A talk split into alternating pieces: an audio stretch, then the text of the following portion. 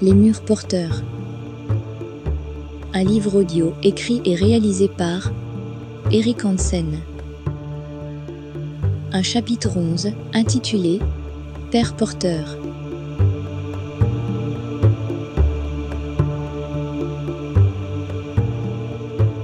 Bientôt deux ans que je travaille sur ce projet. Un effort colossal et je l'avoue décourageant. Démêler le vrai du faux, faire fi de ses doutes, du manque de confiance, constater qu'on ne pose pas sa vie sur la table comme on le fait d'une réussite. J'ai l'impression d'ouvrir des tiroirs grippés. Certains dévoilent leurs secrets, d'autres se bloquent comme ces fonds de commode dans lesquels mes parents ont enfermé les épisodes de mon histoire. Parmi ceux-là, les faits qui pourraient me faire remonter à la source de mon mal et le qualifier de façon formelle. À la manière d'un enquêteur, je recoupe, relis et finalement ordonne des chapitres de vie perdue. J'ai toujours procédé comme cela. De l'école à l'université, dans mes relations avec les autres, comme dans ma rupture avec celle que j'aurais pu aimer, je soulève des questions sans obtenir de réponse s'attaquer au non-dit, battre les apparences, contredire l'idée selon laquelle les choses n'ont pas besoin d'être vraies du moment qu'elles en ont l'air, font perdre la tête. Or, si mes recherches creusent le fossé qui sépare du monde et appuient le risque de se fourvoyer, elles me conduisent invariablement vers ma mère et ses stratégies pour me noyer dans les eaux troubles de son hérédité. Pourquoi ne pas regarder du côté de mon père, caution morale et matérielle de ses agissements sordides? Il adopte la position d'un patron d'industrie, un mâle dominant, dit pas devant, et donneur d'ordre auquel il faut obéir. Lorsque Dieu se range du côté des vainqueurs, le diable souffle aux oreilles des plus faibles. Et si je m'étais trompé de porteur? Mon père fait partie de ces hommes qui, à un instant T de leur existence, ont tracé une ligne et ne l'ont jamais franchie. C'est un homme du passé, un passé de fiction, celui des grandes gueules de Robert Enrico, admiratif du caractère taiseux de Lino Ventura.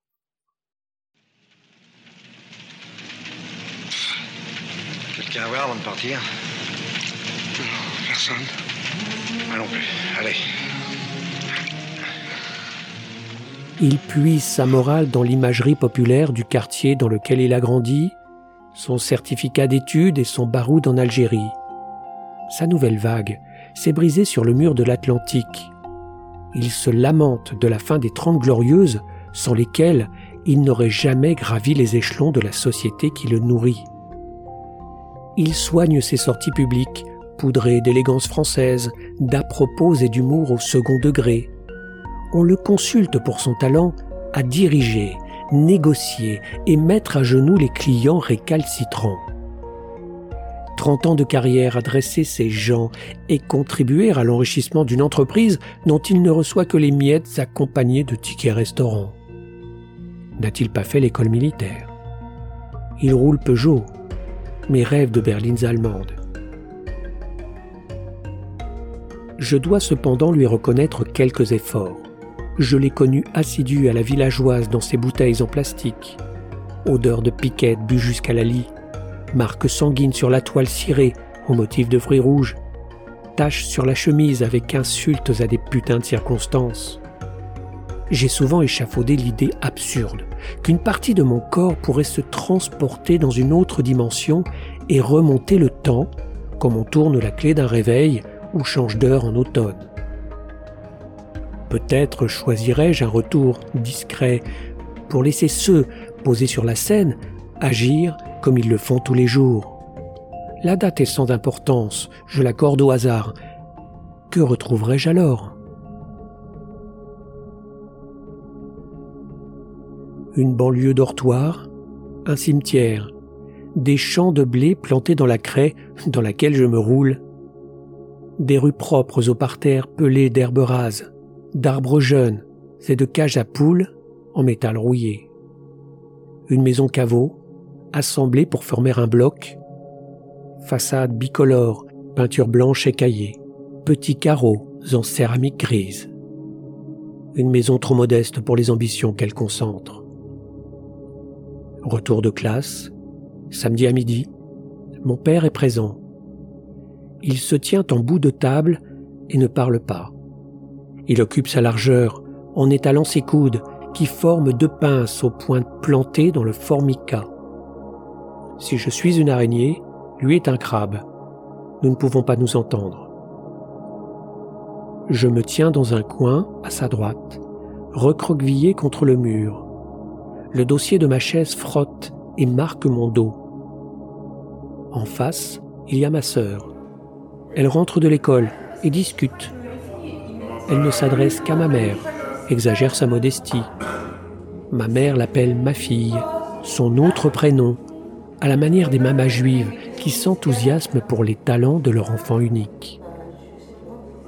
Tous les trois aiment les mêmes choses, se parlent et se répondent, se répondent et se parlent. Moi, je me balance, observe et m'écrase. Mon père détaille la nourriture qu'il ingurgite. Il déglutit, souffle, éructe. Nécessité organique, remugle puant, dégueulasse comme une cuve qu'on purge. Je m'accroche à la table, me bouche le nez. Il écarte grand sa cavité buccale, se retient de vomir au-dessus des assiettes. Son souffle âcre colle mes parois nasales. Ce sont ces mots dans leur odeur de viande indigeste, de vin trop acide et de pain humide. Il a le visage gris, soulagé par la vidange. Au centre de la tablée, justement, un plat de pâtes au beurre et gruyère fondue, menu récurrent, immuable, quotidien. La vapeur qui s'échappe graisse les vitres donnant sur l'extérieur. Mon père saisit un couteau cranté, découpe la bouteille d'eau au-dessus de l'étiquette de papier, la scie perfore le corps plastique dans un crissement déchirant. La bête gémit et s'écartèle. Il y enfonce la mie de pain qu'il n'a pas dévorée, des boules, quatre ou cinq, humides, semblables à des cerveaux qu'il écrase entre son pouce et son index. Depuis ma place, j'aperçois l'escalier qui grimpe vers les chambres. Un palier donne sur quatre cubes minuscules, équidistants du point le plus important de la maison, les toilettes. Comment a-t-on pu laisser un architecte délivrer les plans de sa bicoque, dont l'organe central est constitué, tout équipement compris, par des chiottes? De la cuisine au lieu d'aisance, il y a une plâtrée de nouilles, des rots, le cadavre d'une bouteille, et moi qui attends. Les marches sont courtes et glissantes, je monte avec prudence.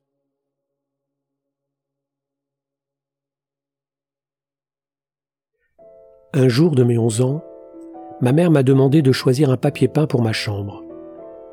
Je lui ai répondu écossais. Peut-on imaginer qu'on puisse coller de tels motifs sur les murs d'une pièce pour enfants?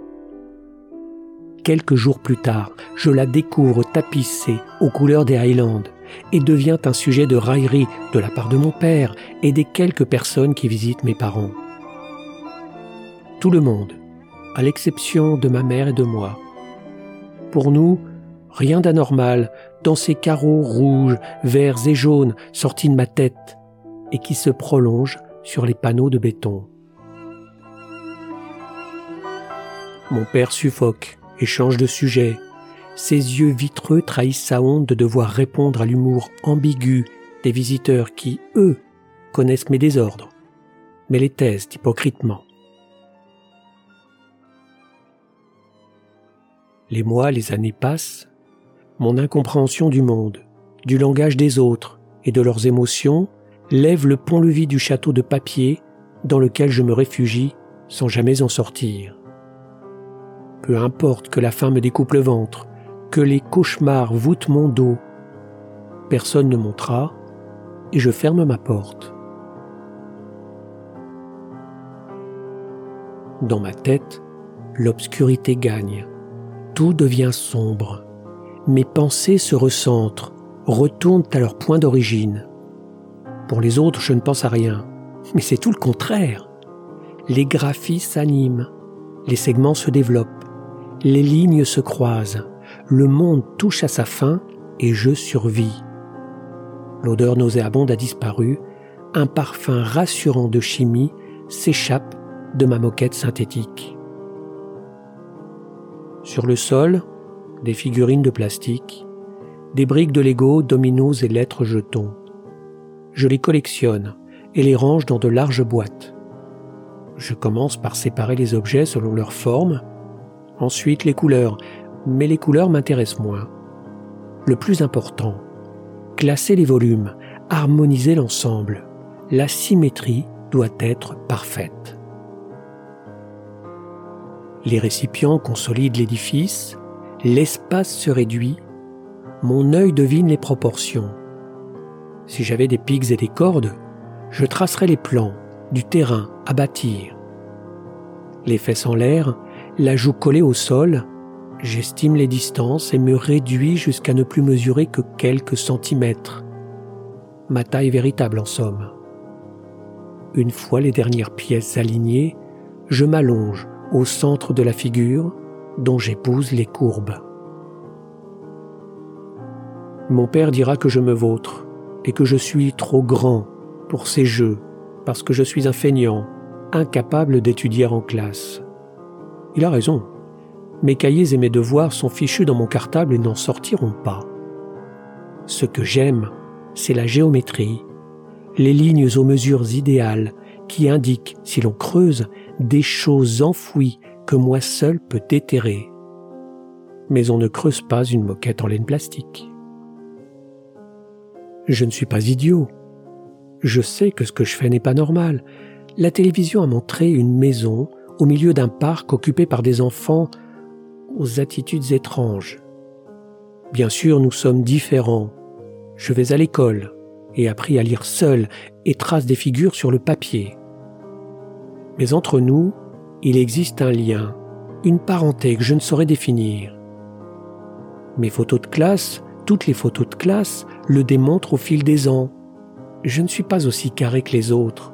Mon rire et mes dents blessent les yeux. J'y figure quelquefois, mais la plupart du temps, je suis absent, malade ou en convalescence. Ma mère a pleuré en regardant l'émission. S'apitoie-t-elle parce qu'elle a des regrets ou parce qu'elle éprouve des remords? Et puis il y a Carole, une enfant de la famille dont on évite soigneusement de parler. Ma mère refuse de me prendre dans ses bras. Je comprends pourquoi, malgré mes efforts, je refuse les siens. Mon père, lui, me toise et ne cache plus son écœurement. L'adulte que je suis devenu ne ressent aucune sympathie pour l'enfant squelettique de 11 ans, allongé au centre de son mandala. Je voudrais bousculer ce gnome hirsute, le choper par le col et lui dire Lève-toi, ils vont te voir, ce sera pire encore. Montre-leur de quoi tu es capable. Utilise tes capacités. Mais je n'y peux rien, aussi impuissante aujourd'hui qu'hier. Je me trouve épinglé comme un insecte, à la merci du premier inquisiteur venu parce que le spectacle l'irrite et qu'il a mieux sous la main, à la maison. De bonnes âmes me parleront de l'environnement comme facteur déterminant des maux qui surviennent au cours d'une vie. À 11 ans, comme à 25, les hurleurs ont un visage, un nom, un sang qui coule. On y revient toujours. Cela fait-il de mon père un déficient empathique pour autant, ou simplement un homme aigri qui punit tant qu'il est jeune et vigoureux, et qui devient conciliant lorsque l'âge le rattrape?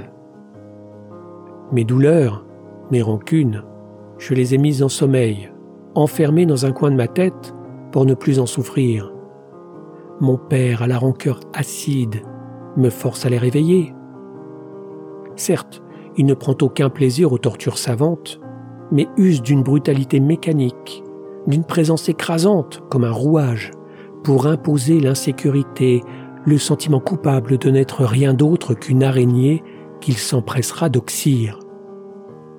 Si, comme le dit Victor Hugo, la vie, le malheur, l'isolement, l'abandon, la pauvreté sont des champs de bataille qui ont leurs héros, héros obscurs, plus grands parfois que les héros illustres, mon père, lui, reste et restera à jamais ce réserviste à l'uniforme neuf, mité dans un grenier.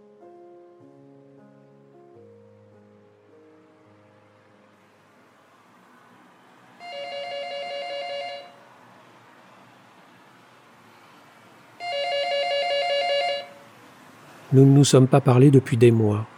Alors pourquoi me téléphone-t-il? Ces syllabes défilent comme un régiment de gendarmes le 14 juillet.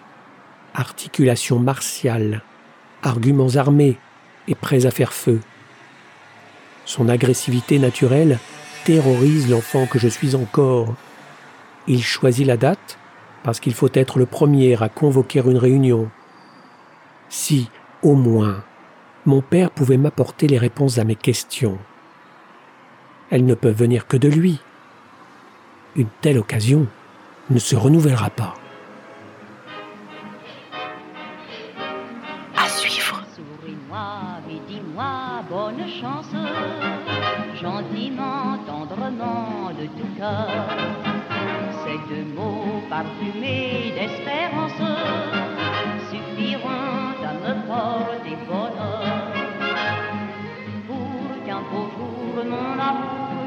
Joie de revenir près de toi. Souris-moi et dis-moi bonne chance, on ne peut mais mieux pour être.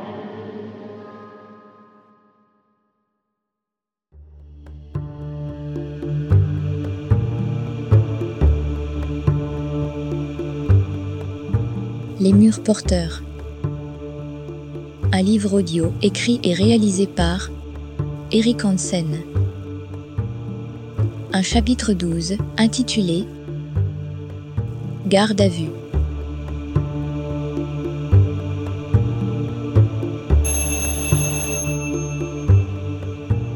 La sonnette de mon appartement vibre comme un bourdon.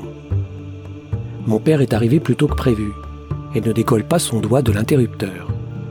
Il est comme ces vieux au téléphone qui parlent fort à cause de la distance et de l'étroitesse de l'appareil. Le bruit nasillard tétanise mes mouvements, me met hors de moi. Il m'oblige à me dépêcher, abréger mes rituels sans lesquels je ne peux rien entamer. Pas le temps de me recentrer, de canaliser la vague de scénarios, dialogues et visions qui tournent en boucle dans ma tête. Je dis toujours la vérité, mais pas à n'importe qui. J'ai besoin de briquer, aseptiser, éliminer toute trace de vie ancienne. Faire de ce carré le témoin d'une vie lisse, sans écharde, ni mauvaise intention. Par chance, ma compagne est absente. Elle ignore tout de la force des tempêtes qui secouent mon esprit. Ce qu'elle connaît de moi se résume à une composition générique fondée sur ce qu'elle est prête à entendre et qui l'intéresse. Les discours d'un être végétal, dépourvu d'esprit critique, un homme docile, sans intelligence, et généreux en compliments afin de satisfaire son insatiable besoin de plaire. Au travail, les choses ne sont guère plus reluisantes.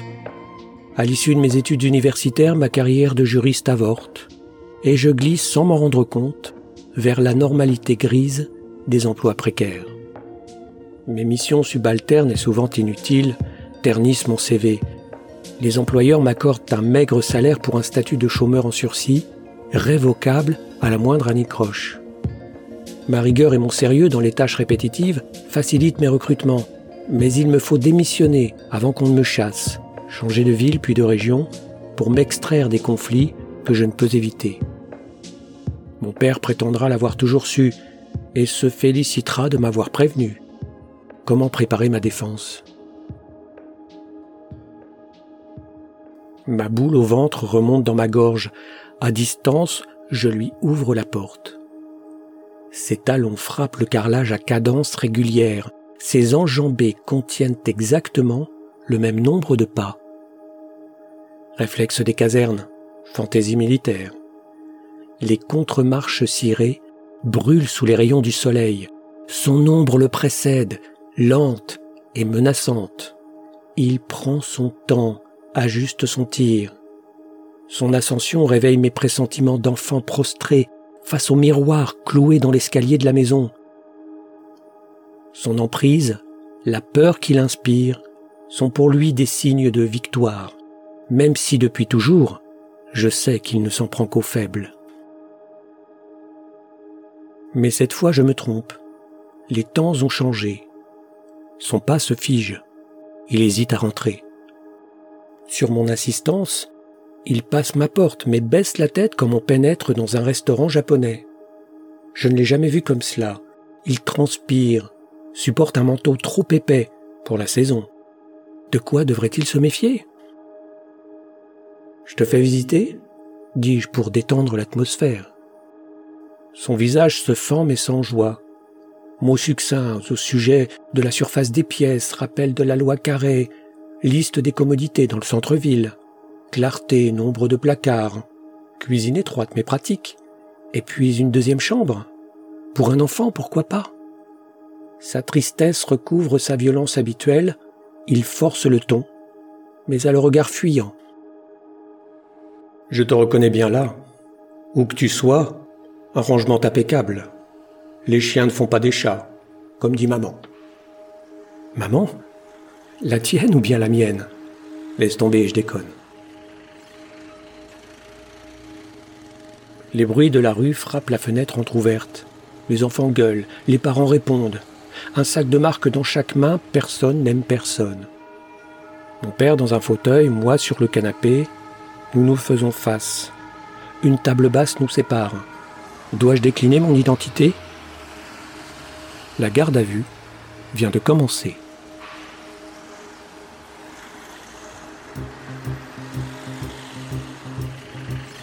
Depuis que tu as changé d'adresse, tu ne donnes pas de nouvelles.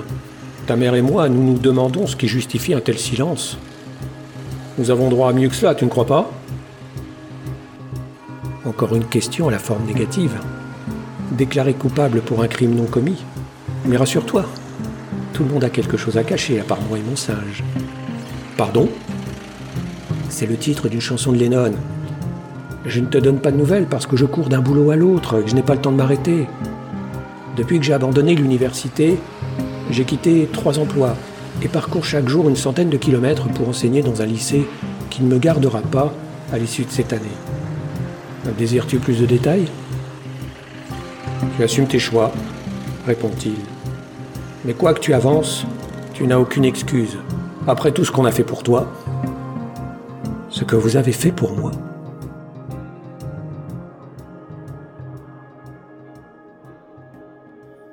Quatre années se sont écoulées depuis mon départ de la maison. La plupart de mes camarades quittent leur famille au moment de s'engager dans un emploi ou de rentrer en formation. IUT, université, vie active. Mon rite de séparation s'est déroulé dans une annexe bricolée en appartement meublé. Ma mère, pressée de me voir déguerpir, conclut un marché avec une vieille en retraite, veuve d'un milicien du maréchal dont la photographie, béret de chasseur alpin et uniforme noir trône au mur du salon. Comme une faveur, elle loue son garage en sous-sol, un garde-meuble séparé de la route par une simple porte pliante. Le local ne contient ni chauffage ni salle de bain. L'eau chaude coule à certaines heures de la journée depuis un ballon que la vieille utilise en priorité. J'ai l'obligation de passer les billets sous la table, avec la consigne de disparaître, au cas où un fonctionnaire des impôts fourrerait son nez dans les comptes falsifiés. J'ai fait ce que j'ai pu, me dit ma mère en claquant la porte. C'est ce que j'ai trouvé de moins cher. Surtout, tu n'en parles pas à ton père. Déjà qu'il n'est pas d'accord. Enfin bon, tu es chez toi. La recommandation est inutile. Du point de vue paternel, nous sommes ce que nous possédons. Ces récompenses au mérite lui donne l'occasion d'affirmer combien il se montre juste vis-à-vis des siens. Ce qu'on donne à l'un, on le donne à l'autre. Estime-toi heureux de ce que tu as. L'hiver se prolonge dans des températures proches des moins 15. Sans chauffage, l'humidité dévore tout. Je me bats contre le froid, colmate les fissures, obstrue les fenêtres et tente désespérément de bloquer la boue glacée au pied de mon lit. Les bois se fendent, les tissus pourrissent, j'erre en quête d'un peu de chaleur à proximité d'un four à gaz transformé en radiateur. Le voisinage derrière ces volets s'inquiète des manigances de celle qu'il nomme à juste titre la veuve Pétain. La police investit la place, découvre le taudis et fait condamner le local. Mon expulsion a lieu dès le lendemain sous les insultes de la veuve aux abois. Tu reviens de loin, et je ne parle pas forcément de tes études. Tu aurais tort de l'oublier.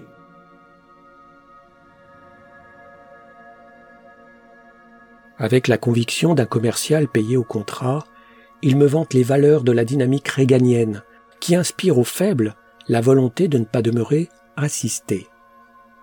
Dans un élan libéral, et parce qu'il n'est pas convenable de crever de froid quand on a les moyens de vivre dans un logement chauffé, il m'octroie 18 mois d'allocation correspondant au montant perçu par un étudiant boursier. En vertu de l'accord énoncé, il mettra fin au contrat à l'issue de ce délai. Les banques prendront le relais. Elles sont là pour cela. En fin de discours, et avec l'aplomb d'un juge délivrant son verdict, il impose ses conditions. Les filières lettres et histoire me sont interdites. Libre à moi de choisir des études longues, mais il n'ira pas au-delà d'une aide de deux années. Lettres, philo, histoire, je ne payerai pas pour cela. On a déjà eu l'expérience de ton frère. Si c'est pour te voir arrêter au bout de six mois, ne compte pas sur moi. Et puis derrière, il y a ta sœur. Elle a ses propres projets. Pour être honnête, ma vision de l'avenir ne dépasse pas quelques années. Celle figurée par un cycle universitaire représente une limite que je ne peux dépasser. Ceci ne provient ni d'un manque d'ambition, ni d'une perte de volonté. Mon apathie s'explique par mon irréversible ancrage dans le présent. Sans passé avéré, donc sans avenir, je rêve au libellé des plaquettes d'information sur les carrières, mais ne me projette pas. Ma route baigne dans un brouillard épais dans lequel j'avance à l'aveugle. Un diplôme, un métier, dans quel domaine et pourquoi faire? Et s'il ne paye pas pour, que mon père désire-t-il régler, lui qui ne me reconnaît aucune valeur? Omnubilé par l'idée de faute et incapable de délivrer le moindre conseil, il matérialise, se veut pragmatique et se réfère à ses propres principes. T'as qu'à être vendeur. La France manque de bons commerciaux. Par contre là, faut bosser. C'est pas comme à la fac. Enfin bon. Dans la cuisine, la cafetière électrique fume aux dernières gouttes de liquide en ébullition. Tout en le laissant parler, je lui sers une tasse fumante et la place sur la table avec deux sucres. Je sais qu'il n'y touchera pas.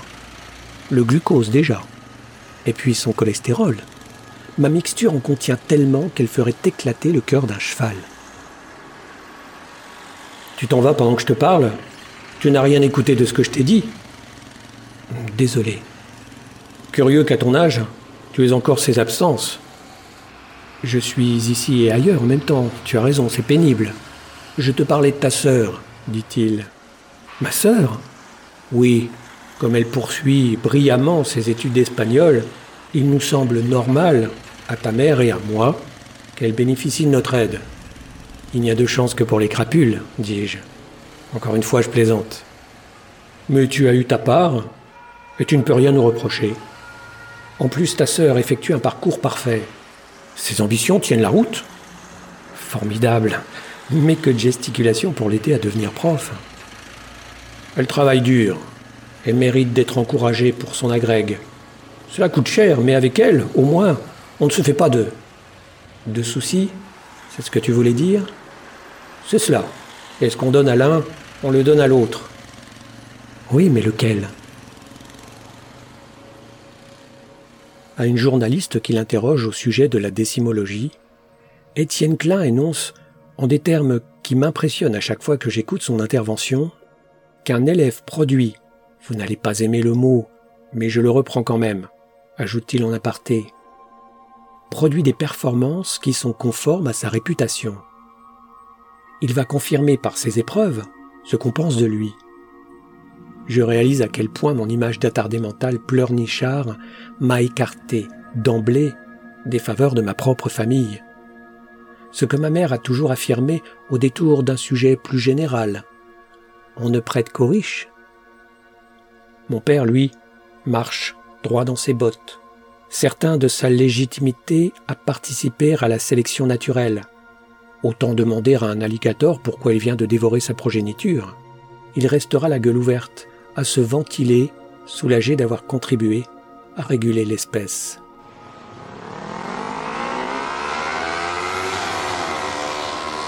Mais une moto démarre en trombe.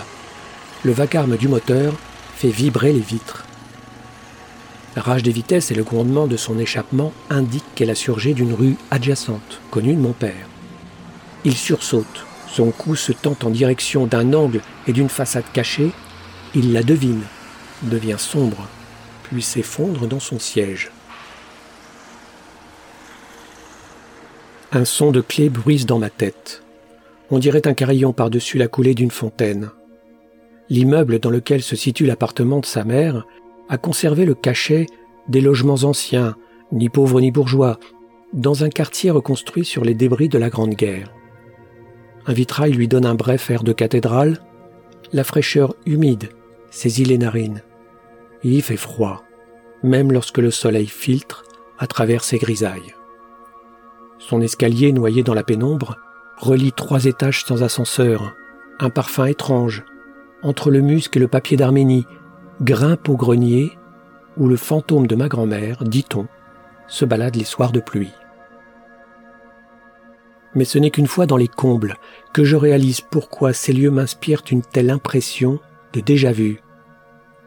Les lames du parquet prises dans la poussière craquent sous une montagne de meubles démontés, des assiettes, des verres, des plats de toutes les formes sont empilés les uns sur les autres. Les objets quotidiens de la vieille dame figent le temps comme dans un mausolée. Ces bols, ces cuillères, ces récipients, je les ai tenus dans ma main. Une main plus petite, malhabile, mais la mienne. J'y retrouve même un arrosoir à tête d'éléphant coloré en jaune et vert, avec lequel, à l'âge de trois ans, j'ai joué dans une piscine gonflable. Je n'en ai pas le souvenir et pourtant je revois le filet d'eau s'écouler de sa trompe multicolore. Les autres objets du sol à la toiture ne sont que breloques religieuses et figures pieuses. Les murs en sont couverts. Une vie de dévotion, consacrée à son Dieu catholique. Collection de figurines, de saints et de bouteilles d'eau bénite à l'effigie de la Vierge.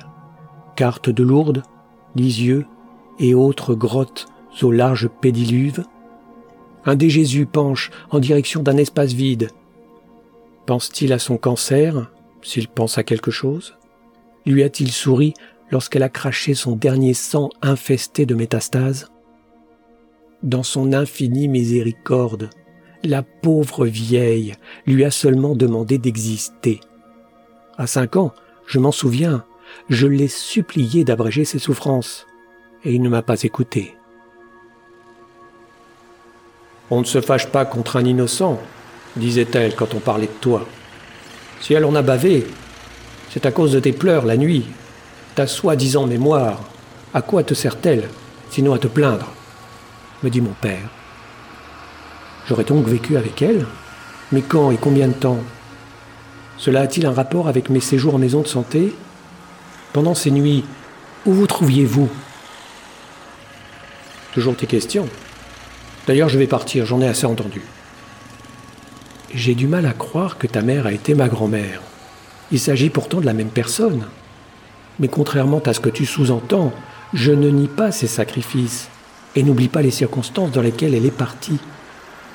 Même quand on a 5 ans, qu'on est affamé et pèse à peine 17 kilos, certaines images ne s'effacent pas. Et c'est en te voyant là, en face de moi, que ta honte me revient. Combien de fois ne t'ai-je pas entendu te lamenter d'avoir un fils idiot, voûté, aux allures de cadavre, face contre terre? Un flux acide me ronge l'estomac. Il se loge dans mon plexus et remonte dans ma gorge. Certains prétendent que c'est un signe de jeûne, les prémices de l'ulcère. Mon ventre se dévore lui-même. À chaque fois que j'y pense, je suis saisi d'effroi. Mes efforts pour vaincre mon mal tyrannique s'effondrent. J'ai ce goût dans la bouche, une terreur sourde, une sensation de mort avant de partir. Mon pauvre ami, répond mon père, tes mauvais traitements ne sont rien d'autre que le fruit de ton imagination paranoïaque. Affamé Mais à qui feras-tu croire une chose pareille? À ceux et celles qui m'ont soigné. Je n'ai pas oublié les maisons dans lesquelles vous m'avez envoyé. Je me suis tu, je n'aurais pas dû. Penses-tu sérieusement qu'à six ans, dans une institution éloignée de 400 kilomètres, qui pour vous n'existe pas, j'ignore qu'elle vient de mourir? Tu lui en as fait voir, et c'est de cela dont tu devrais te souvenir, crois-moi. Je l'entends encore me murmurer à l'oreille. Ce n'est pas grave. Ceux à qui tu parles ne sont pas invisibles, ce sont les autres qui ne les voient pas. Pardonne-leur, mon petit. Pardonne-leur. Ce que je ne comprends pas, c'est pourquoi tu te donnes autant de mal pour nous accuser de choses dont tu es responsable. Quant à ta mémoire, excuse-moi, mais je trouve le concept très exagéré. Tu inventes pour nous faire du mal, voilà tout. J'ai eu tort, je le reconnais. Cela aussi, je l'ai tu. J'aurais pu tout aussi bien évoquer la luge de Charles Foster Ken. C'est quoi ça? Encore un de tes fantasmes dérangés? Citizen Ken d'Orson Welles. Un dimanche soir, le 24 septembre 1972. J'ai six ans, je ne peux pas dormir. Tu me découvres en boule, recroquevillé dans un coin du salon. Je me cache et tu laisses faire. Mon père se fige, gonfle ses poumons, puis se relâche. Une sacrée mémoire, hein Sauras-tu un jour pardonner, y compris à ceux qui ne t'ont rien fait? Il faut du temps pour pardonner. Ce temps, quelqu'un me l'a volé. Si ce n'est toi. Alors qui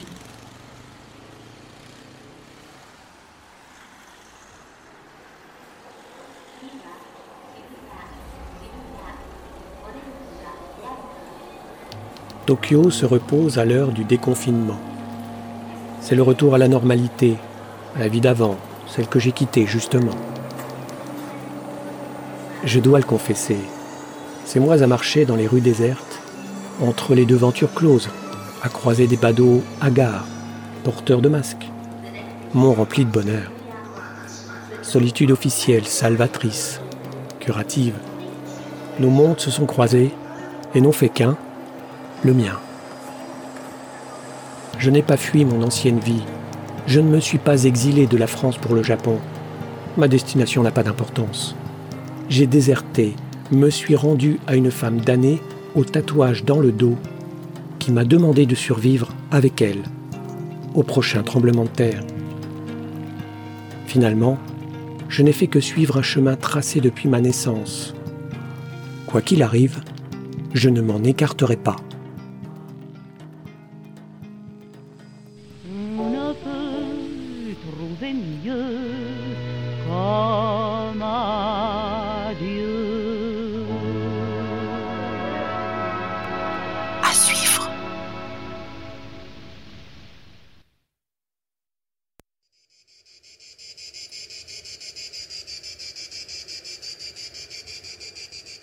Les murs porteurs.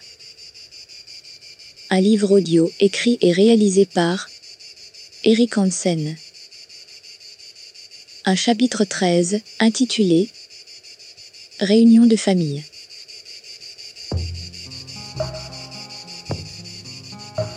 Le soleil de juillet filtre à travers les vitres colorées de la mairie.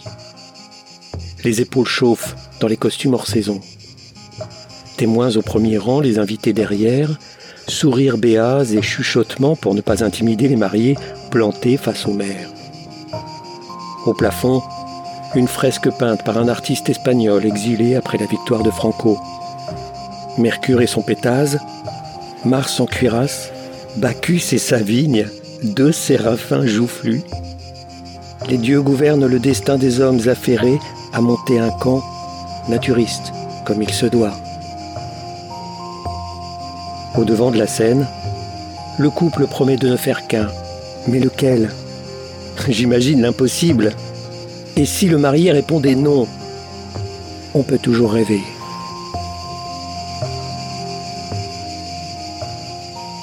Au fond de la salle, ma mère pleure.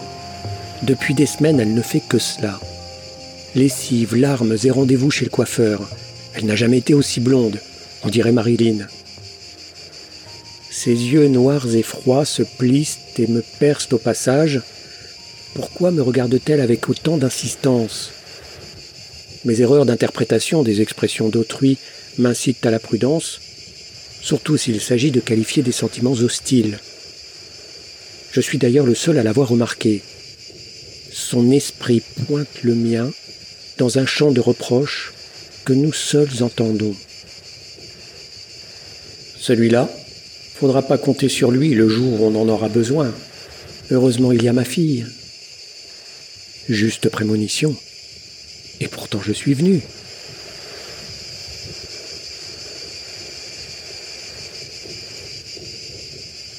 Plus loin, mon frère prend la pause et scrute l'assemblée, toujours à surveiller ses arrières comme ces anciens taulards qui vérifient qu'on ne les suit pas. Un siècle que nous ne nous sommes pas parlé. Une journée tout au plus pour moi, prisonnier de ma malédiction. D'ailleurs, ma présence le dérange. Son sourire crispé trahit son malaise. Je sais qu'il a hésité à répondre à l'invitation de sa sœur à cause de ma présence à la cérémonie. Nous avons la rancune tenace et la sienne ne fait pas exception. Lorsque sa femme demande le divorce et le met en demeure de justifier ses violences et ses manipulations pour la déposséder, il méprise mon offre de l'assister dans la procédure. Mes connaissances juridiques l'intéressent, c'est le juriste qui ne lui convient pas. Ravage du déni, ignorance imbécile. La plaignante en tire avantage et sollicite mes conseils, elle me livre le compte-rendu détaillé des bons sentiments de mon frère à mon égard. Sa lecture de mon âme établit le récit d'un être attardé et faible, auquel il ne faut pas accorder la moindre confiance. La justice apprécie les conclusions claires et les témoignages qui se tiennent. De fait, mon intervention calme le jeu des avocats surexcités. Je suis arrivé à mes fins. Sa femme revient sur ses griefs et abandonne son projet de lui réclamer une prestation compensatoire. En revanche, l'orgueil de mon frère en prend un coup. Il m'accuse à tort de l'avoir trahi, regarde le doigt qui le désigne, invoque quelque mystère supérieur. Sa défaite procède d'un malheur qu'il résume dans un agonisant Cette famille, je crois. Le jugement lui éclate les parties génitales comme en témoignent ses yeux constamment exorbités depuis. Mais aujourd'hui, il bondit à proximité de sa mère et la ramène à lui. Il l'enlace, la congratule à la manière de ces Américains qui se prennent dans les bras tout en remerciant Jésus et son Église. Moment fort, chargé d'émotions, photogénique, approprié. Ses yeux globuleux s'assurent que les convives ont remarqué son geste. Il se faufile dans les groupes et en fait le commentaire. Une telle aisance dépourvue de scrupules force l'admiration. C'est un jour spécial pour elle, tu vois souffle-t-il à l'oreille d'une spectatrice incrédule. Euh, ton frère Tu dis qu'il est doux exactement? Me confie-t-elle en aparté. C'est quoi, Montpellier, Marseille, Bordeaux? Je reconnais pas l'accent. Il a toujours aimé Claude Nougaro, dis-je avec un air gêné. Mon père n'est pas loin, sur ses gardes, comme un agent de sécurité. Votre mère et moi avons fait l'acquisition d'une résidence dans le sud. Maman est fatiguée, tu sais, et je pense avoir fait suffisamment pour vous aider. Il est temps pour nous de nous reposer. Ben voyons. Le principe étoffe les conversations depuis que la cadette a décidé de poursuivre ses études à Toulouse, puis en Espagne. Mais vous, désigne-t-il la fratrie ou bien toi? Dont on ne parvient pas à se débarrasser. La réponse viendra de l'aveu même de ma mère.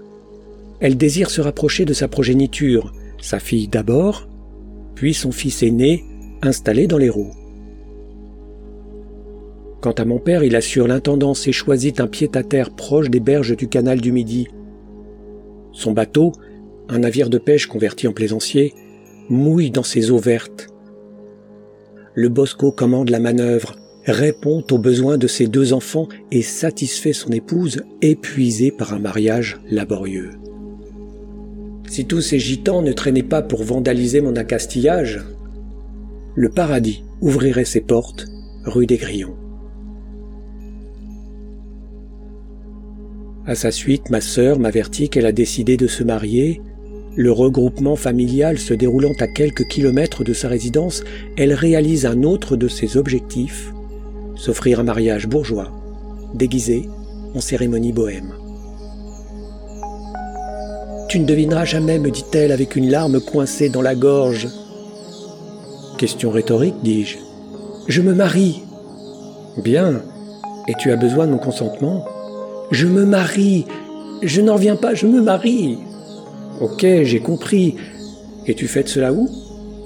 Chez les parents. Ils s'occupent de tout. Maman est ravie. Elle prend tout en charge. Je lui dois tant. Tu sais, nous n'avons pas grand-chose. Roberto commence tout juste à travailler. Mon salaire d'agrégé suffit à peine à nos besoins. Tout cela est arrivé si vite. Roberto, le mari donc. Le marié, naturellement, répond-elle sur un ton offusqué. Je ne t'en ai pas déjà parlé? Il a tellement hâte de te rencontrer. Viens avec ta copine. Je tiens absolument à ce que tu sois là. J'insiste. D'une part, euh, non, tu ne m'en as pas parlé. D'ailleurs, comment l'aurais-tu fait puisque nous n'avons pas communiqué depuis... Depuis combien de temps déjà? Quant à ma copine, comme tu dis, cela fait presque dix ans que nous sommes ensemble. Ma compagne conviendrait mieux. Bon alors avec ta femme si tu veux, répond-elle agacée. Dans ce cas, pourquoi ma présence est-elle nécessaire? Et pourquoi pas? On a envoyé les invitations, il ne manque plus que toi. Je vois. Et combien de personnes attendez-vous? Oh, nous voulons quelque chose d'intime, une vingtaine de personnes, des amis proches. Et puis mes deux frères, naturellement. Tes deux frères? Oh, il faut que je réfléchisse. Comme toujours, tu vas te défiler. Ne me fais pas ce coup-là, pas à moi. Elle déploie ses armes affectives, les grands sentiments et le prétexte de l'amitié. Prodigue de superlatifs, elle dresse le portrait de ses amis. Elle vit une existence exaltante, en compagnie de gens qui l'adorent, une bande d'inséparables, sans laquelle elle ne serait rien. C'est un peu bête, mais je ne sais pas ce que je serais devenu sans eux. Comment croire qu'une enseignante de 30 ans, agrégée et dépositaire des prétendues qualités d'une lignée d'amateurs d'art polyglottes, puisse se livrer à de telles mièvreries Se voit-elle en victime du cyclone du sud de l'Inde du tremblement de terre en Afghanistan? Compte-t-elle parmi les 3000 ensevelis? Mais dis-moi, ton mari, il est étranger, non? Oui, le pauvre. Le pauvre Décidément, tu n'éprouves rien pour personne. J'aurais dû m'en douter. De son côté, ma mère balbutie comme une enfant prise sur le fait d'une bêtise.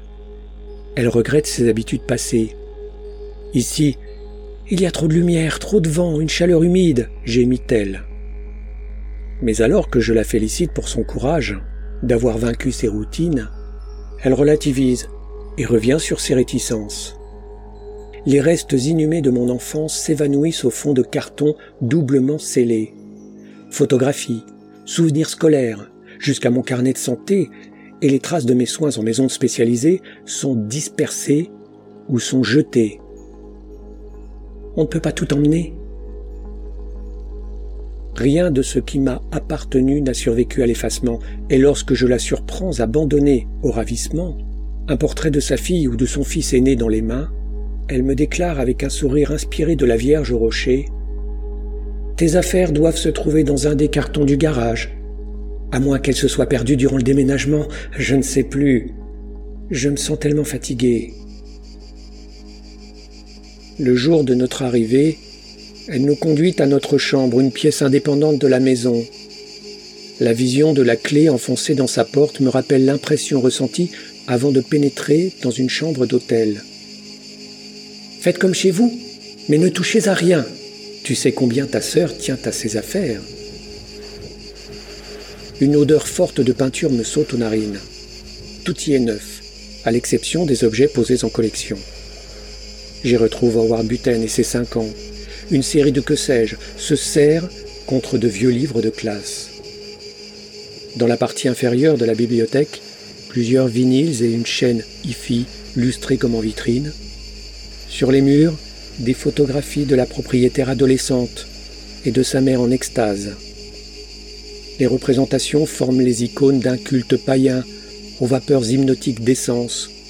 Je redoute l'instant où elle me demandera de baiser les reliques avant d'effacer les traces que j'aurais pu y laisser.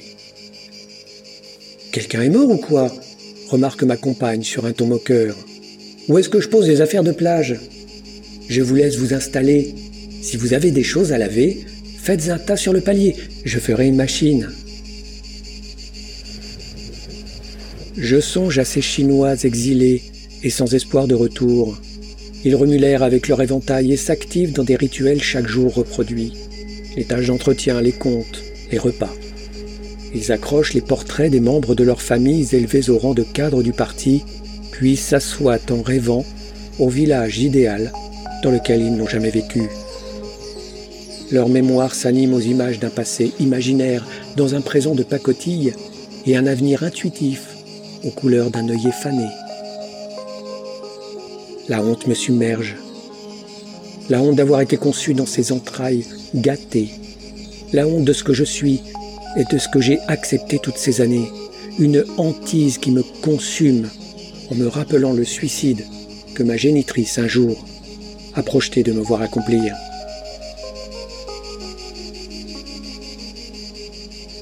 Dix ans que nous n'avons pas été réunis. Je veux dire tous les cinq, pour ce que la plupart des gens nomment une réunion de famille.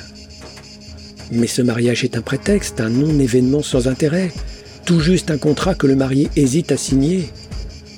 D'ailleurs, je le rencontre le jour de ses noces, son stylo à la main, et remarque son hésitation. Aura-t-il les jambes assez longues pour dépasser le mur qui se monte devant lui?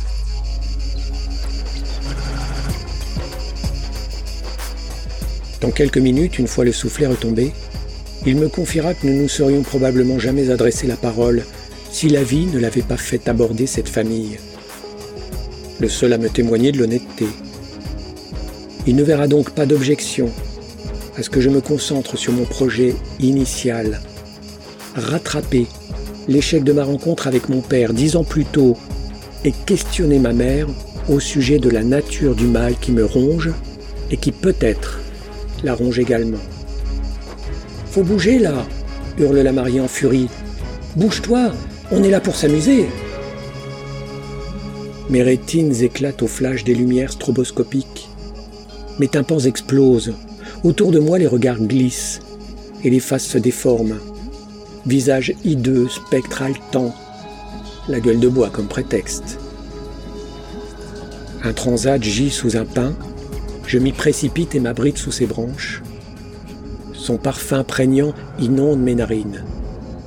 Mes paupières se ferment, je pense à Mélan. Le mur d'enceinte, les conifères couverts de glace, le vent qui me perce les oreilles. Ma tête brûle. Le médecin qui m'ausculte semble inquiet. Je n'ai plus mal, nulle part. C'est mauvais signe. Ma mère impassible ne décroche pas un mot, aussi impénétrable que le granit dont elle envisage de recouvrir ma tombe. Le ciel tourne au violet, la lumière devient moins forte. Une silhouette me suit de près, une ombre suspecte qui s'évanouit lorsqu'on tourne la tête. Ma mère me croise sans m'apercevoir, elle a quitté le monde et s'apprête à rejoindre le mien.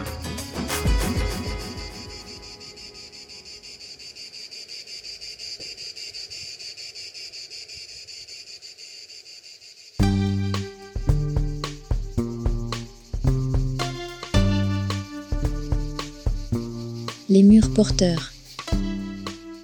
Un livre audio écrit et réalisé par Eric Hansen. Un chapitre 14 intitulé Mère porteuse.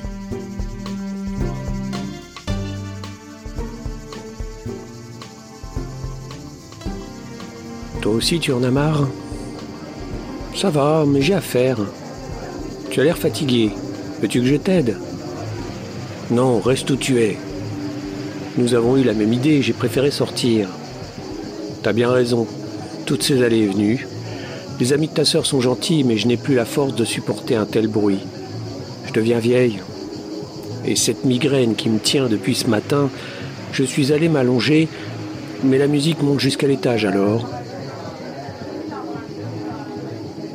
Des nœuds trempés sur les manches la mettent à bout. Les heures défilent. Rien n'est prêt pour le repas du soir, les invités qui s'incrustent, des courses de dernière minute, et le grand qui lui tourne autour en ressassant ses besoins d'argent. J'ai rapproché les chaises longues, si tu veux te reposer. Ton père assure que l'OTAN va nous amener la pluie. Qui s'occupera du linge si je ne le fais pas? Nos regards se tournent vers la maison. Le paternel surveille les éclats de son papier peint. Son faux accent pied noir rebondit sur le carrelage et les murs dénudés. Il n'est pas juif, ne vient pas d'Afrique du Nord, mais force la voix, jambes écartées et mains sur les hanches. Eh oui, comme vous voyez, on n'est pas des Danois, hein. Que ça se voit. Non Coup de gueule avec les jeunes, plaisanterie sur ses virées côtières, retour sur les manouches qui pillent son bateau. Une bouteille de vin à la main, il s'affuble du costume de maître de chais et gère son domaine à la manière d'un patriarche de série d'été de France 2.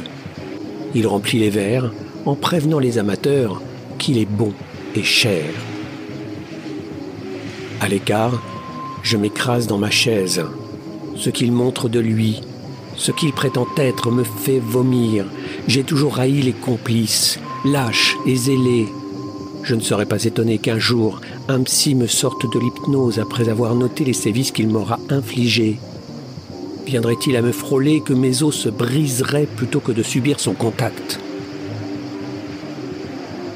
C'est un beau mariage. J'ai jamais vu mon père aussi excité depuis... Là, mais il est fou, tu veux dire J'apprends pour demain. Et toi, comment vis-tu cette journée?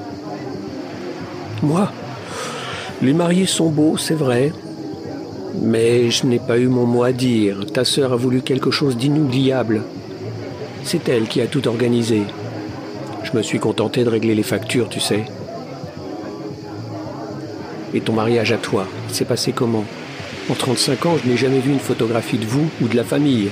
Pas même un repas ou un cadeau pour fêter sa date anniversaire. On dirait presque que vous ne l'avez pas vécu. Peut-être. Je ne sais pas. Nous avons fait ce qu'on appelle un mariage simple. Un échange d'alliances sans plus. Personne n'est venu. Je me suis retrouvé seul, avec tes grands-parents, qui nous ont fait la gueule toute la journée. C'est qu'on ne s'est pas amusé tous les jours avec le papy. Le papy. Lorsque ma mère prononce son surnom ridicule, je pense à Yves Montand, arpentant la garrigue au son de l'Arlésienne. Papy, comme il veut qu'on l'appelle, chante sa passion pour la salade niçoise, les antiquités chinoises et le cul du melon sur le marché de Nice. Magie de la vieillesse qui solidifie le vernis et redore le blason des bourreaux quand ils n'exercent plus. Je le revois, railler mon allure de pantin maigrichon, ses vexations gratuites claquent à mes oreilles. Il me surnomme le bossu pour me distinguer de la fratrie et des gamins propres de mes oncles et tantes. C'est lui qui impose la pratique de remplacer mon prénom par un pronom quelconque. La mnémotechnie fait son chemin. On, lui, il me désigne et m'écrase. Il est gentil. Il refuse ce qu'on lui donne. Il vous en aura fait voir. Touche pas. Comment se défendre sans passer pour un fou, dédoublé et malsain?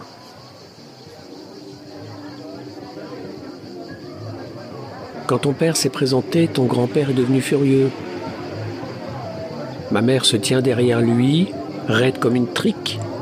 Elle l'encourage au lieu de me soutenir. Des reproches constamment, jamais un sourire sauf pour se moquer. Mon Dieu, que n'ai-je été traité comme une moins que rien? Heureusement, il y a mon frère qui me console. Sans lui, que serais-je devenu? L'oncle, je me souviens. Une carrure imposante, son allure de diplomate. Les cousins, Carole, je me rappelle même de la date du repas au cours duquel je les ai rencontrés. Tu te souviens de la date aussi? Oui, un dimanche de juin 77 le. C'est inutile, je te crois. Je connais ton obsession des détails, tu sais. Et Carole, je... Ton frère et ton oncle se sont tellement bien entendus, il l'a prise en affection et l'a même accueillie chez lui. Oui, je suis au courant. Que devient Carole aujourd'hui? A-t-elle survécu à son handicap? Ton frère aussi en a vu des vertes et des pas mûres avec ton père. Combien de coups de ceinture n'a-t-il pas reçu Je vais te dresser, je vais te dresser, crie-t-il en courant après. Et pour quel résultat? Ils ont fini par s'entendre. Lui, tellement apprécié de tout le monde. Qu'a-t-il fait lorsque j'ai besoin de lui? Il pontifie, théorise, élève le débat pour mieux se défiler. Je sais, mais ne le blâme pas. Il ne peut pas comprendre. D'ailleurs, qui a jamais su? Sa pensée retourne au silence. Elle en a trop dit. Nous conversons comme des confidents, mais notre alliance est illusoire.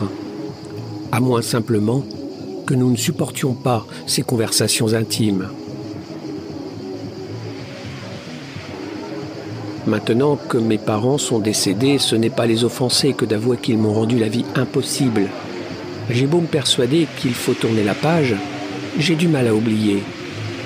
Enfin, je ne devrais pas dire cela, ce n'est pas bien. Moi, tu peux le dire, c'est aussi une question que je ne cesse de me poser. Le jour de mes noces, par exemple, ton grand-père s'est montré cruel. C'est à peine s'il m'a adressé la parole. Sur les marches de l'église, il me reproche mon union avec un homme sans le sou. Enfin, tout cela, c'est du passé. J'ai ma fille avec moi. Elle, au moins, est née sous une bonne étoile. Avec elle, je n'ai eu que des satisfactions. Et ta mère ne t'a pas soutenu Oh, ta grand-mère, très belle pour l'époque, une grande bringue, élancée comme une liane, on aurait dit Greta Garbo. Mais derrière la façade, une femme méchante, colérique, à la voix tellement aiguë, j'en rêve parfois. Elle se penche sur moi, ses yeux noirs s'écrient dans l'obscurité. À cette époque, tu sais, on dresse, on n'éduque pas. Il y a des choses que j'aurais préféré oublier. Que veux-tu dire? Il faut oublier, crois-tu? Jusqu'à mon mariage, je suis affecté au nettoyage. On ne me juge pas digne de travaux plus importants. Je sais ce qui se produit lorsque les parents font des préférences. Une vie d'exclusion et d'incompréhension. Et tout cela pourquoi? Et ce n'est pas mon père qui t'a sorti de cet enfer. Comment as-tu pu te laisser embarquer dans un mariage aussi raté? Je sais. Il y a un homme élancé, distingué à l'allure droite. Un érudit avec beaucoup de classe. Un architecte, si je me souviens bien. Nous nous sommes fréquentés, les promenades dans sa voiture, une Simca aux ailerons rouges, à la façon des berlines américaines. De longues balades. Mes cheveux volent au vent. Elle rit. Sa joie me déchire le cœur. Un rire juvénile, léger, entrecoupé de soupirs. Elle a 19 ans. Ses rides s'effacent. Son teint devient plus rose. Une brise fait voler une de ses mèches. Quelques secondes de bonheur, comme une pousse verte dans la fissure d'un mur. Puis elle réfléchit. Ses traits se creusent. La lumière de ses yeux s'éteint. Un soir, il me donne rendez-vous. Je t'enlève. Ta vie sera différente, promis, a-t-il dit. Je l'attends, je l'attends, je l'attends, il ne vient pas. Quelques jours plus tard, un article dans le journal annonce qu'un terrible accident a eu lieu sur la route qu'il devait emprunter. Quelques lignes entre deux paragraphes. Il est mort comme cela, dans sa belle voiture, et m'a laissé toute seule. Le temps a passé, et ton père m'a épousée. Lui t'a épousé, pas toi Je la retrouve comme je l'ai quittée, absente, apathique, dissimulée. Sa respiration reprend son rythme régulier, celui des bons élèves qui prennent soin d'ajouter la longueur à des phrases apprises par cœur. Elle ne se présente pas aux épreuves d'admission de son diplôme d'infirmière. La culpabilité, la peur d'échouer, la certitude d'en être indigne. Elle devient aide-soignante dans un service de radiologie, subit une surexposition aux rayons X et arrête de travailler. En tout cas, c'est ce qu'elle affirme. Est-ce la vérité? Elle revient en arrière, accepte des emplois sous-qualifiés, tente encore le secrétariat, puis abandonne pendant que ses semblables s'émancipent, travaillent et réussissent. Elle sera ménagère, rêvant au combat de Françoise Maléjoris. L'âge la rattrape, elle succombe aux affres de la claustration et se couvre de l'alibi de l'éducation de son fils et de sa fille. L'aîné exige à force de négocier. Elle érige sa fille au rang d'idole. Son prénom est celui de ma naissance, celui qu'elle aurait dû attribuer si j'avais été elle, intelligente et sans tard congénital. Il lui a fallu 15 ans pour la concevoir. Et moi, Combien de temps me faudra-t-il pour m'en libérer? Je me souviens d'une visite chez le papy. Je ne dois pas avoir plus de 9 ans. Il écoute le requiem de Mozart sur un vieil électrophone ou diamant poli comme un ivoire chinois. C'est comme ça que j'aime l'écouter, dit-il en rigolant. Un son épouvantable. Les violons sont inaudibles, les chœurs raclent les sillons. Il bavarde, ne cesse de répéter combien il est important de muscler son cerveau. Il réapprend l'italien pour stimuler ses neurones.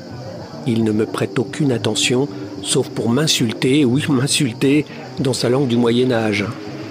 Encore un qui finira allongé par terre comme tous ces clochards allergiques au travail.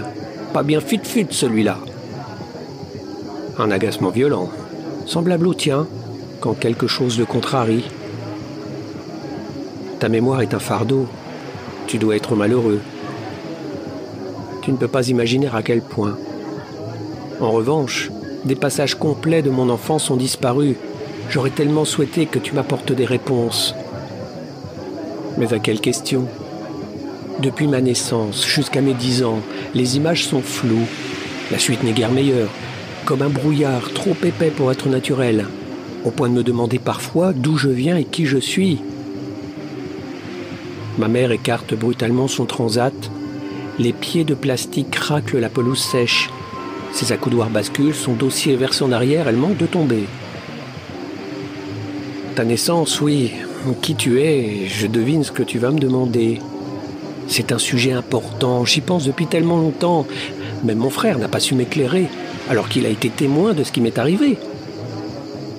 Mais pourquoi reviens-tu là-dessus? J'ai fait de nombreux séjours en maison spécialisée, un, deux, trois, sans compter les soins, les médecins, les auditions qui ont suivi. Les images tournoient dans ma tête, c'est comme un mot sur le bout de la langue. Aide-moi à me souvenir. Je ne me rappelle de rien, tout cela est si loin. C'est faux et tu le sais.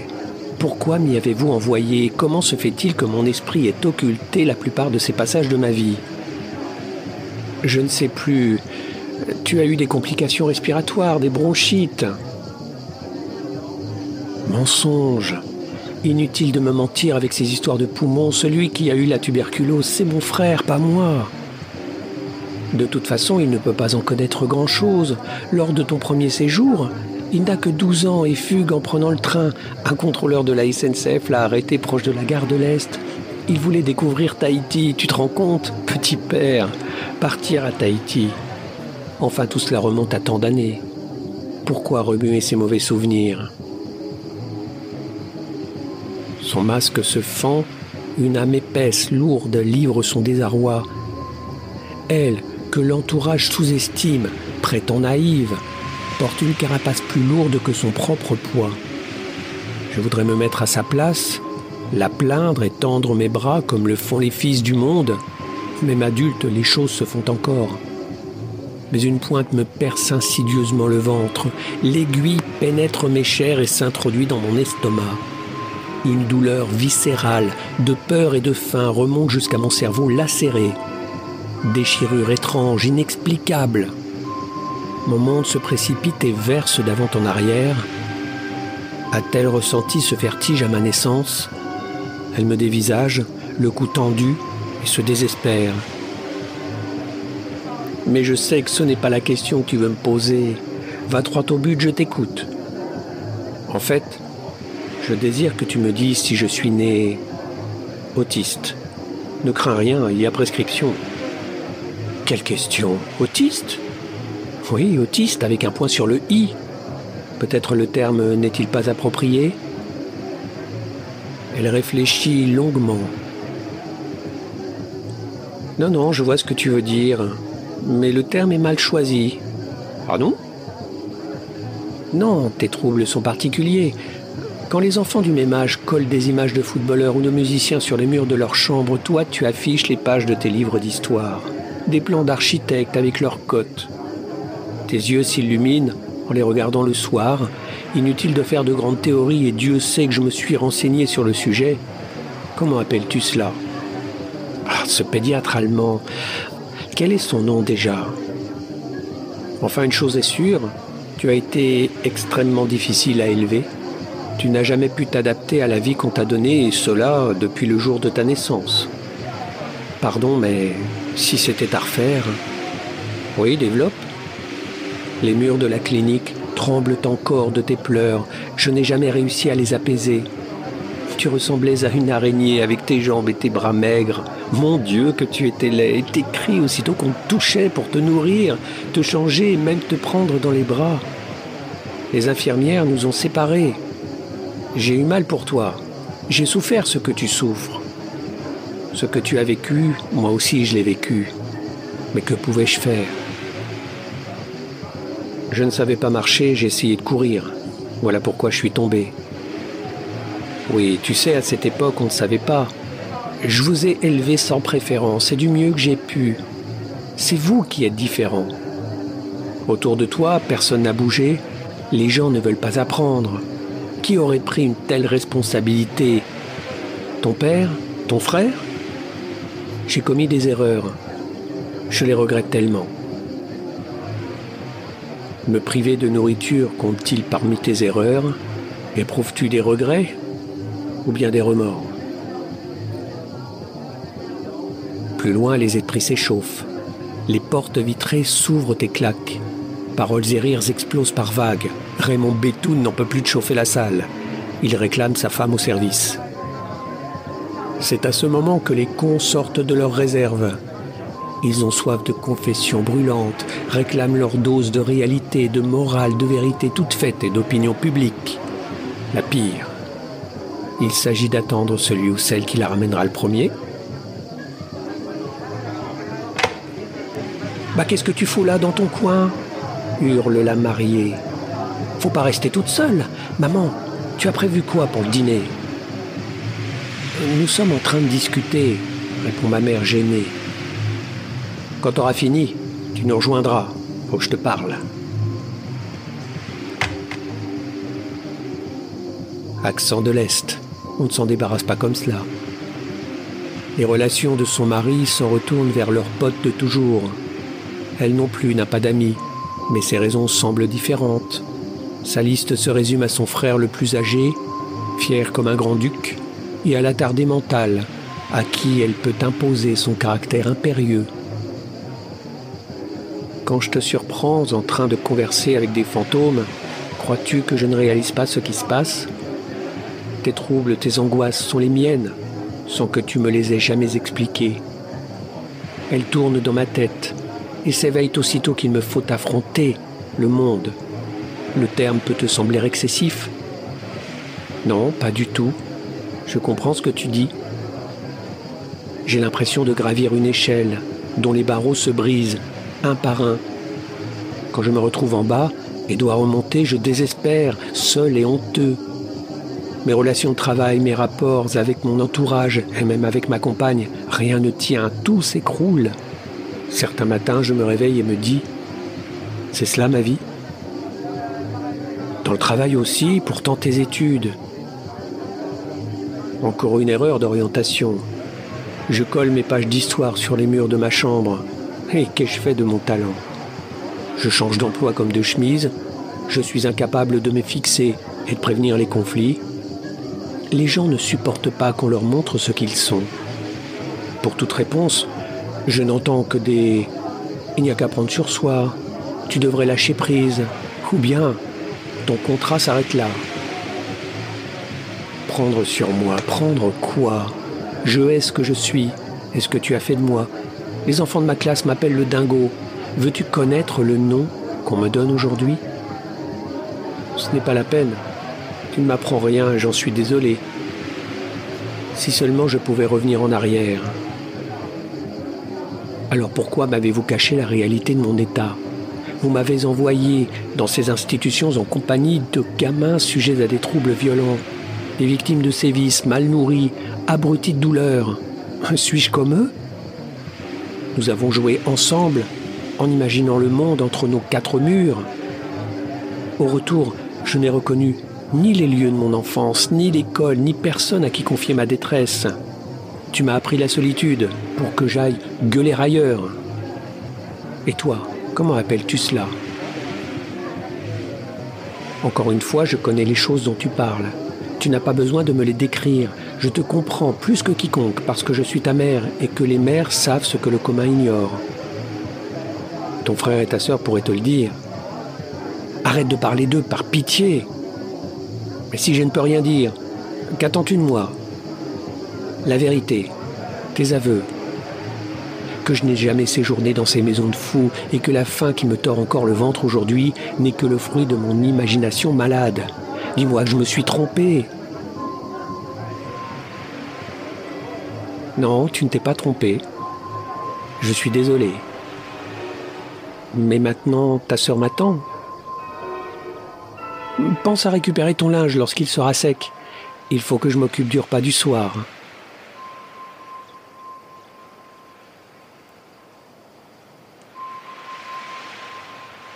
Au moment de nous quitter, ses yeux s'enfoncent noirs et plus vite que jamais. Nous ne nous reverrons plus, elle le sait. Cent fois j'ai revécu cette scène, cent fois je l'ai rejouée, cent fois j'ai douté et doute encore. Et pourtant tout est vrai. Tout s'est déroulé ainsi. Si je mentais, ma mémoire me le reprocherait. À quoi bon pardonner? Pourquoi se réconcilier? C'est elle qui a raison ce combat pour l'empathie, quête contre nature, ma nature et la sienne, ne mène à rien.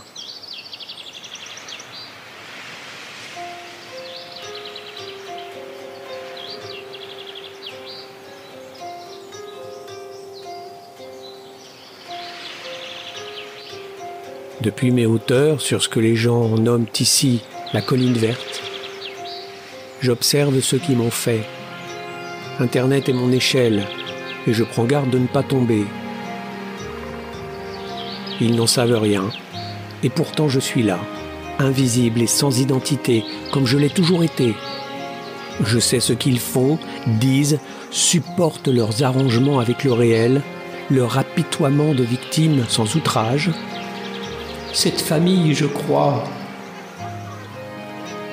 Vingt ans que je cherche et j'ai trouvé. L'agent de la poste me livre un courrier en recommandé. Le logo de la clinique occupe le quart de l'enveloppe. Écriture japonaise, verticale.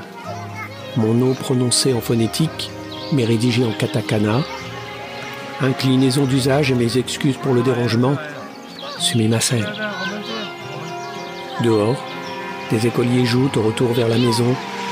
Une ambulance file en direction du centre-ville. Le pli épais, lourd, se libère entre mes mains, des colonnes, des chiffres et leurs explications.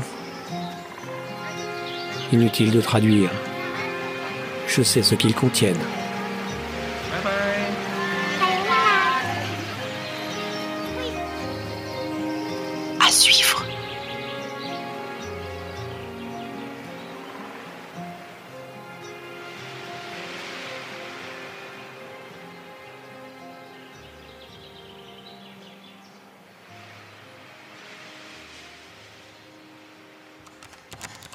Les murs porteurs. Épilogue. Tokyo, le 6 juin, 23h30.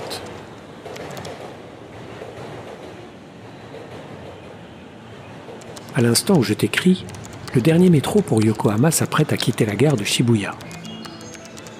Assis sur un banc entre deux quais, j'attends mon train. Le manqué reviendrait à traîner jusqu'à 5 heures en compagnie des salarimènes noyés dans leur pinte de bière. Face contre le bitume, ils pleurent en insultant leur chef de service avant de retourner au bureau, trois heures plus tard.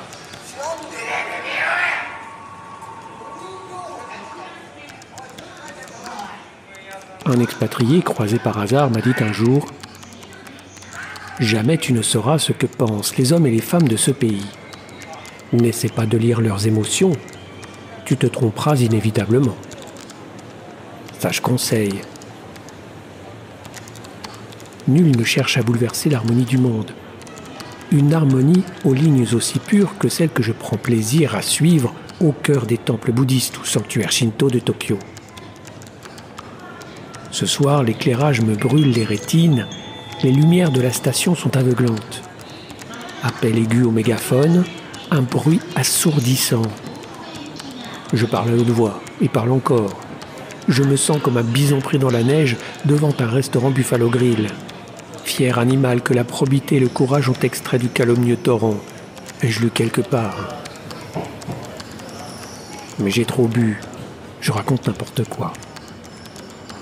Demain, j'aurai la gueule de bois. Cela m'apprendra à jouer à celui que je ne suis pas. Il est presque minuit, et je ne dispose que de dix minutes pour achever ce chapitre.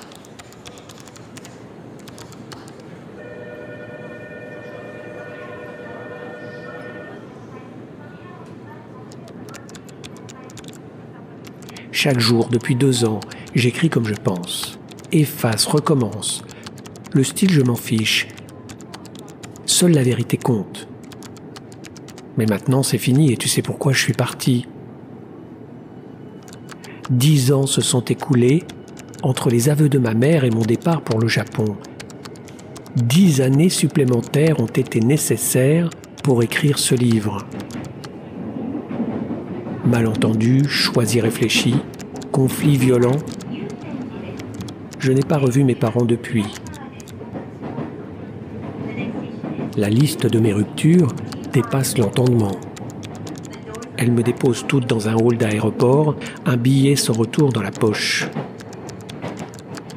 Mon sac me colle comme un enfant porté par sa mère. Les vestiges qu'il contient sont plus précieux que ma pauvre vie. Tu te souviens? Lorsque les autres recherchent des clés, je trouve la porte et décide de la forcer la porte du cabinet d'une avocate aussi inefficace qu'inutile, la porte d'un avion, les pages d'un carnet de santé, un passé oublié. La vérité, je l'ai emportée avec moi. Je ne me suis pas exilé, n'ai pas fui. Les figures qui ont précipité mon départ se sont évanouies, aveugles et lamentables, comme leurs cris lancés au fond d'un puits. J'ai attendu leur écho, il n'est jamais revenu. Mais je ne suis pas fier de ce que j'ai fait et ne cherche pas à les minimiser.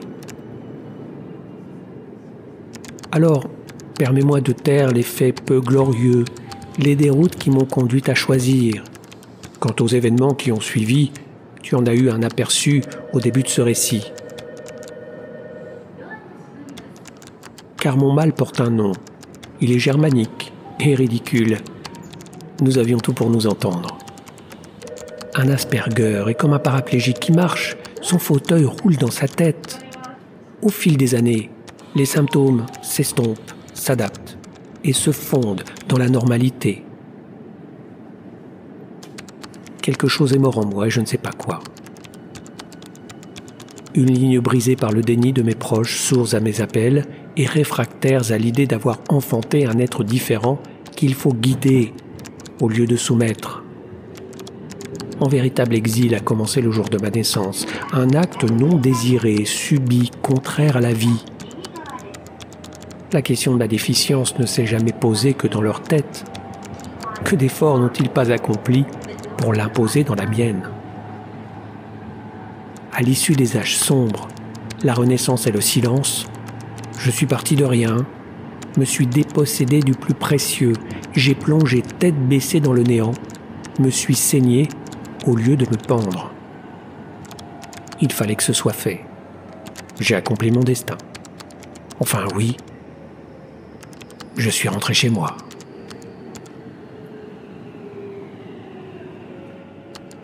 Mais il est tard, je n'ai plus tout à fait les yeux en face des trous. Malgré la distance qui nous sépare, je t'entends me demander Cette histoire est-elle vraie? Toute ma vie, on m'a pris pour un menteur, alors que je n'ai proclamé que la vérité.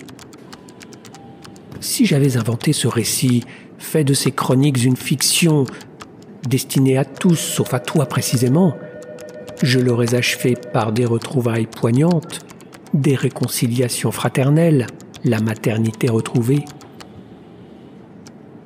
J'aurais usé d'un ton léger, privilégié les anecdotes croustillantes pour démontrer à quel point je suis brave et spirituel.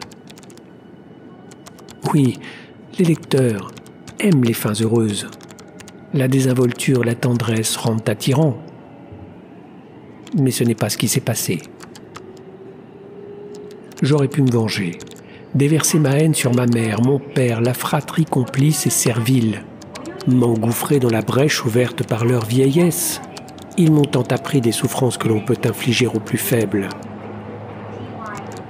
Chacun, pourvu de ses propres compétences, a fait de mon enfance un enfer et a scellé ses portes de peur que je dénonce ses forfaits. Aujourd'hui, les lois m'auraient protégé et les auraient condamnés. Suis-je né trop tôt? Ont-ils eu de la chance? Ils sont là, gras et tièdes, débordant d'amour pour eux-mêmes et tous ceux qui s'accommodent de leur déni. Au cas où une voix viendrait à manquer, qu'un doute éveille une vague idée coupable, ils se répandent sur les réseaux sociaux et affichent leur face souriante. Ils ont l'air si gentils, si vulnérables, si petits. La vieillesse réduit, en même temps qu'elle blanchit cheveux et rides. Ils en font des êtres respectables, des vieillards aux mains propres et aux idées larges. Leurs enfants les portent, les infantilisent à leur tour, ils retournent au berceau qu'ils ont un jour quitté. J'aurais aimé être la terre qui les étouffe, le dernier clou planté dans leur cercueil. Je me serais tu quand les autres se vautrent dans leurs condoléances. Mais j'ai choisi de ne pas rentrer et n'assisterai pas à leur fin. Oh, je n'en tire aucune satisfaction. Dans ma nouvelle vie, la vengeance est un luxe qui se paye cher. Renaître à 40 ans présente le désavantage de raccourcir l'espérance de vie. Je dois me montrer économe. Alors maintenant que je sais, maintenant que tu sais, est-ce terminé? La vérité te semble évidente. Comme beaucoup, tu prétends je m'en doutais, je l'ai toujours su. À cause de moi, tu es née différente. Mon syndrome est désormais le tien. À jamais, tu posséderas la moitié de ce que les autres envient. Alors profite du don inestimable que je t'ai transmis et par toi-même, choisis la route qui sera la tienne. Peut-être nos chemins se rejoindront-ils. Il n'est pas trop tard.